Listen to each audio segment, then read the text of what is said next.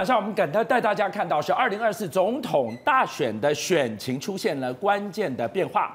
美丽岛电子报公布最新滚动式民调，今天又有一份修腾腾的出来。我现在带我们来看到，我们又再一次看到侯友宜赢过柯文哲。为什么再一次？昨天大家已经看到那一份了，今天这是第二份。这是过去二十多份民调以来，侯友谊首度甩开老三的标签。我要来告诉我们，到底在这个民调背后，我们看见发生什么事？好，金大哥还有报讯的观众朋友，今天我要谈东西，大家仔细听好了哈。昨天还在侯老三，今天已经连三超车，侯友谊已经有三次民调赢过柯文哲三次。好，那我三次都跟大家讲得清清楚楚的。美丽岛电子报的民调，大家讲说五月一份，六月一份，有时候五月做三次。观众朋友，现在是这样。天天做民调，要做到明年的一月十二号，所以总共从七月十七号开始，第一天开始，要做到明年的一月十二号，军尚哥要总共做出一百一十七份的。不一样的民调，贴着民情走就对了。每天做民调，六日给空开以后，三天集中一次，一次一天做四百个人，三天加起来一千两百个人。对，形成一个民调以后呢，就会累积好多好多民调。所以我先给大家看这一张，等一下进到细节深水区。这个呢，就是过去在美岛电电子报六月、七月跟八月，如果以月份来讲的话。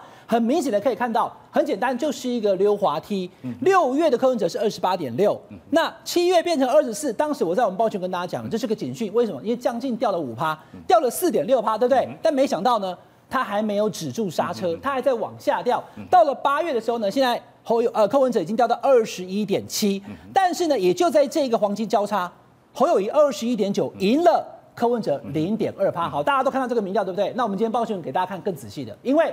不是赢零点二而已，零点二是第二次，第一次是赢一趴，第二天赢了零点二，今天已经出现了第三天的民调，观众朋友在这里有没有看到？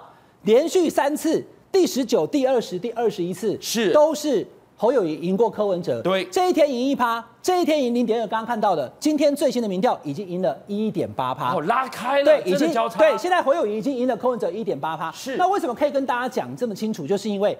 这个民调哈是从七月十七开始做的，从第一份现在已经做到第二十一，对不对？对。那刚俊相哥我说要做多少个？一直做到一百一十七份，是。他要连续做一百一十七份，所以就全程滚动式，滚到明年总统大选前一天就对了。对。那你也可以看到哈，从七一七以后，其实柯文哲原本还在二十五，有没有？他为什么掉下来？其实他有三个重要的一个下滑的事件部哈。对。第一个就是在这个哈，就是在七月七月十呃中旬的时候呢，七月二十四号的时候呢，他因为那个时候七一六的凯道之后，丑女的议题，年轻人批评的议题，女性不重要议题的，他开始第一次往下滑，在这里有没有？从这一天第四天以后有没有？他往下滑，滑下来以后，哎，其实他有拉回来，又到二十五哦。结果呢？结果七月二十九号他去这里发生什么事了？一个唱瓜了，演唱会唱歌一张票八千八，然后又这个换了造型以后呢，再度第二次下滑，努力的再爬回第三次，都有二十五哦。注意看哦，第一次、第二次、第三次都有二十五哦，可是第三次这一次看起来有点难，因为已经掉到二十了。嗯，怎么回事？这是在八月四号啊，呃，就是在八月四号的时候呢，当时柯文哲他很明确的跟大家讲了一件事情，就他已经不要接受跟。郭台铭一起搭档，对，他坚信说，我绝对要个人参选到底的时候，我跟大家做解读了。我的解读啊，等下听我师傅董哥讲哈。因为郭台铭跟柯文哲希望他们俩合在一起的郭粉，在这个时候犹豫了。那我要怎么办？我本来就是他们两个合的，所以呢，就从那个地方开始掉下来。再加上这几天的一些相关新闻事件，所以你可以看到后续柯文哲被超车，不是只有你现在看到那一份零点二的。刚刚我们给大家看有没有？啊，只有赢零点二而已，不是，这是第二天了。第一天是赢一趴，第二天调回只有赢零点二，今天是第三天。观众朋友在这里，今天的第三天所开出的这个最新的民调在这里，侯友宜是二十二点三，对，柯文哲是二十点五，俊相哥那就是赢了一点八了，他越拉越开对，这是最新的。所以没有对吧现在不目前状况不是说五月民调六月不对，天天都有民调，所以我现在给大家看连续三天。好，那第一点就是侯友宜已经不是老三了，柯文哲是老三。侯友已经超车了，而且侯友已经连续超三次了。对，那侯友连续超车三次的原因在哪里呢？观众朋友，你还记得？在以前五月十七号征召，六、嗯、月开始波荡变侯老三，对，七月二十三的时候，国民党全代会说我们金普聪还有韩国瑜引出侯友宜，对不对？是。这几个过程当中，侯友宜最被大家质疑就是正蓝军根本就不挺他。所以他没有蓝军的这个支持者的这个支持度，所以当时哦，观众朋友在这里哦，给大家看到，中间这个是侯友谊，这是赖清德，这是柯文哲，我用颜色来分嘛，这是绿色，这是蓝色，这个是 Tiffany 蓝，就是民众颜色。观众朋友，过去侯友宜在国民党的支持者的支持度当中呢，都不到七成，六成六。啊，老公六六大顺呢，结果是六六不顺，因为你只有六成六，但是赖清德民进党有八十七、八十八，他昨天是八十八了，今天是八十七。然后柯文哲也是有大概八十几，但柯文哲掉下来，观众朋友，昨天的这一份柯文哲有八十几，他现在掉到七十九。昨天的这一份。侯友宜是六呃是七十四，就是已经比以前的六十二往高了，今天还更高，又多了一点一。那关键就在这里了哈，因为昨天原本国民党的支持者还投给柯文哲的有十三点多，但今天你看掉到十二点多，所以蓝军回流了。这个箭头请注意看，是蓝军有没有？这是国民党支持者对不对？对，国民党支持者投给民进党的二点三八，投给侯友宜的七十五点一，投给柯文哲的十二点九，对，越来越少。那因为现在侯友宜已经超车，我们今天节目已经讲，那媒体报道以后。很多原本还在蓝白之间犹豫的这些国民党支持者，他原本觉得说侯友宜的老三，哎的北营啊，我倒回不冲啊。但是现在已经出现三份侯友宜超车民调的时候，俊相哥，我先跟大家讲哈，这个十二点九的数字可能会越来越小，可能接下来就变成是十趴、八趴、七趴，越来越少，不就回到对这个地方？那当侯友谊他能够回到八十，回到八十五的时候，他就没有输给其他人，而且当侯友谊的国民党支持者回到八十五的时候，也形同。郭台铭就出局了，因为郭台铭基本上现在吸的就是民众党支持者跟国民党支持者。对，但是你要知道，这份民调连续做没有漏掉郭台铭，郭台铭从头到尾没有一天超过十五趴，有没有？他全程在十五趴以下。是，所以郭台铭虽然他说啊，阿波罗阿北宣布参选，可是你没有宣布参选，大家都知道你要参选的情况之下的时候，你其实基本上呢，你是郭老四确定。那在这种状况之下的时候呢，现在侯友谊超车，我刚刚讲的变数一就是国民党的支持者，已经侯友谊的支持者会不会觉得说，既然侯友谊都已经超车了，郭台铭支持者了哈，就是柯文哲跟郭台铭支持者会不会觉得说，既然侯友谊都超车了，回去支持国民党，因为国民党立委参选人这么多。第二个就是郭台铭在不到十五趴状况之下，他九一三还到底领不领表？领完表以后到底有没有联署？联署又要不要进场？但是观众朋友，这个有最后一个民调给大家看哈，这个除了这个他的这个呃政党的支持度比例之外哈，他在同一份民调还问了一个问题，就像我跟大家报告这是什么问题？就是他问非赖清德的支持者，也就是蓝白五党。民进党支持者就不管了啦，现在目前赖清德确实还是高嘛，非绿的这一大块，你们可不可以哈，在最后投票的时候哈，投给那个民调最高的人集中选票啦？那当然你要看哦，同意要这么做的人哈，大概有三十六到三十七趴，但是反对的呢，也有大概五十几趴，五十趴以上，有没有？现在目前还在这里，所以有大概五成人讲说我是支持柯文哲、侯友谊、郭台铭，我就有一半的人就是我始终我就不改了。这个样子不太妙，你等于是保送赖清德上。所以我们我们就事论事分析这边要给大家看哦，就是说现在看起来侯友已经到了第二名了，是，可是也因为还有一半的人，可是俊良哥你要看哦，这个趋势也有一点点一点点推，一直在往下滑，会不会到时候掉过五成？那如果大家愿意集中选票投给最高的人的话，那就有可能出现最高民调的那个人。那过去是柯文哲嘛，那现在侯友宜超车了，我们就用数据来跟大家讲嘛，那个人如果被集中选票的话，他当然就有机会赢赖清德，但目前看起来还有五成的。非赖支持者，他们说我们没有办法，好，就是分裂投票，我们还是要投给我坚信要支持那个人。那这种结果，我先跟大家讲，今天是八月二十七，是这种结果是让赖清德当选的几率更高。好，宇轩你怎么来看这一次甩掉老三标签的侯友谊这个态势，从此黄金交叉之后就确立下来了吗？对，所以我想从几个点来看，第一个是黄金交叉，第二个是政党支持度的问题。各位你去看一下啊，他这份民调里面还揭露一个数字，叫做政党支持度。国民党也是持续在上升当中，你说这代表什么意思？代表着这是未来侯友谊可以拓展的空间。因为今天我们刚才可以看到，侯友谊的政党支持度从百分之六十六拉到了将近百分之七十四点六，最后拉到了百分之七十五，这是今天最新的数字。它叫什么？呈现上升的一个状态嘛。而国民党的支持度，就是说我大选的时候愿意投国民党的人，他的幅度是远比侯友宜来的高，而且这个东西叫做什么？侯友宜可以去争取到的一个选项。这份民调真正可怕在于说，他连续做三次，但不是独立事件哦。比如说，他做十号、十一号、十四号，下一份做十一号、十四号、十五号，我下一份做十四号、十五号、十六号，什么意思？代表这个趋势在持续扩大当中，因为这三个节点，对，这三个节点当中彼此是有重叠的。而在重叠的状况之下，还有明显的趋势跟发展，所以这个叫什么？这叫轨迹。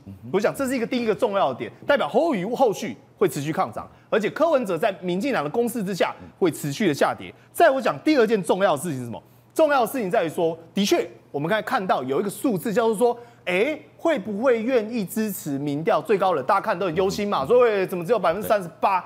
但你看去看这份民调，另外一个数字叫铁票率。铁票率侯友的铁票率来到了将近百分之十四，相对的柯文哲只剩下百分之七。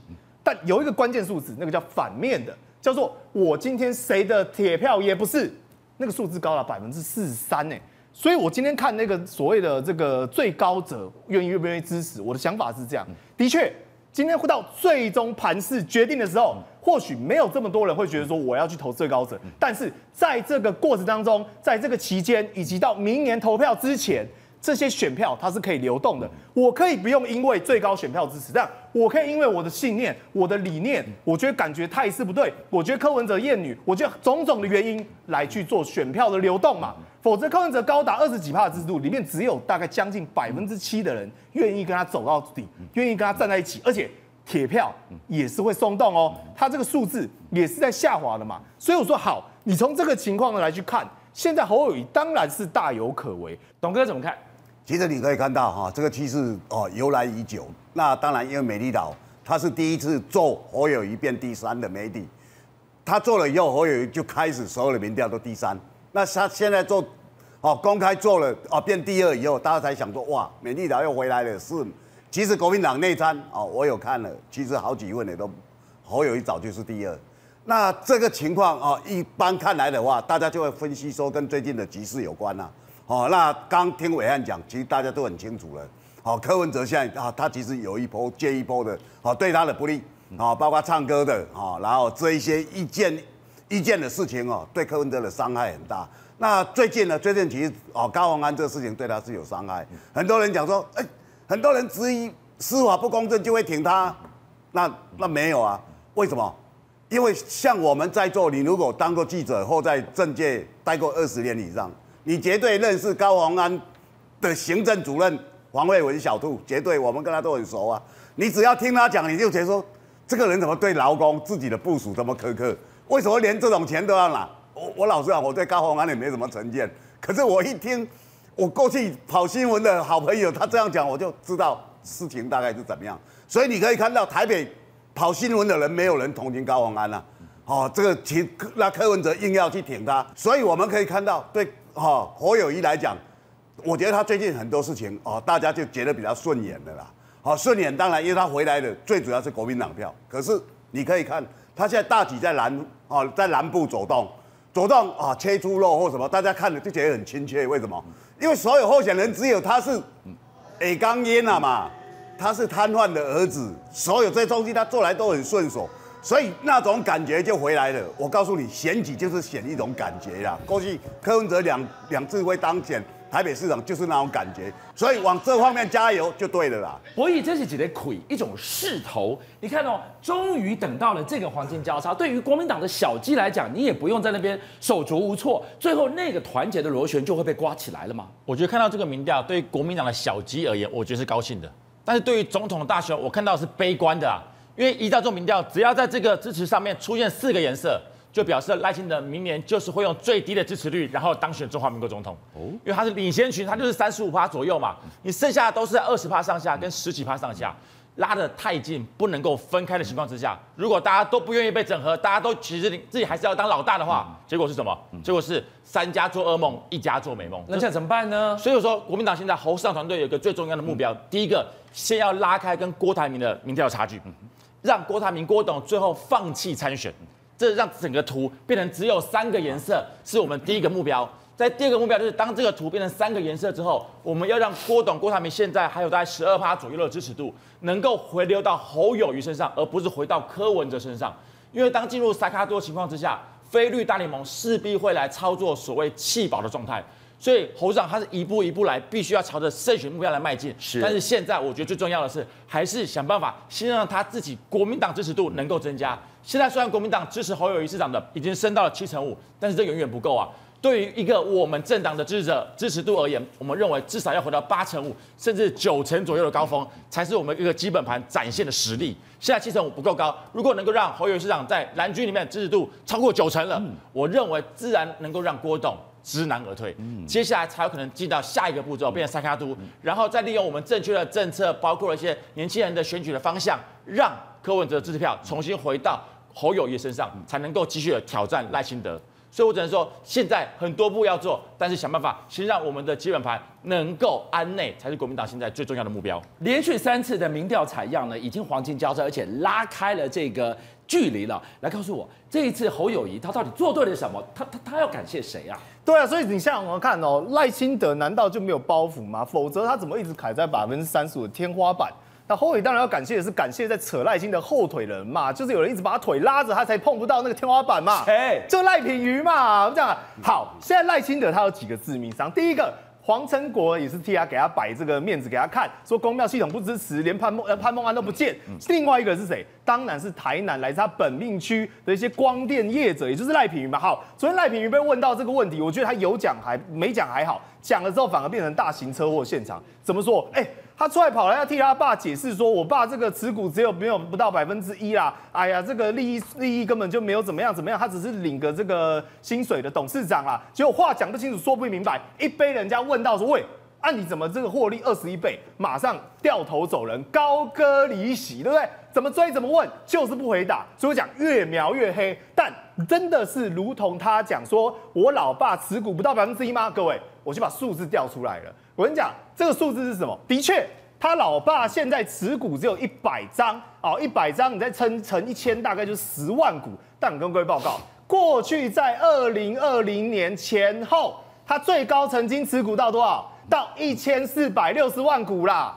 所以你不要跟我讲说你老爸这个根本从头到尾没有持股，确实曾经有大量持股过，只不过我觉得这数字有点可惜。你既然要抓这么多，干脆抓一个一千四百五十万，一四五零不是更好看吗？所以我讲。不用去越描越黑，显然只是说在这个过程当中有进有出，像个过路财神一下一样，一下一下这个股数增加，一下股数减少，所以这个点位到底你爸跟这间官司公司关系有多密切，我觉得不用去解释。但真正的问题在于哪里？真正问题在于说，好，你今天说绿能，然后说民间都这样，然后最后被人家揭穿了。不过发生什么事情？我们看到绿能始终没有达标嘛。始终没有达标，什么意思？你们赚的包括整个政府的获利高达上百亿的标案，结果呢没有利弊回避就算了，自己呢买用通过自己的法买自己的电，但最后呢台电亏损四千亿，结果我们看到绿能达成多少？只剩下一样，只有百分之八的额度嘛。邀请您一起加入五七报新闻会员，跟俊相一起挖真相。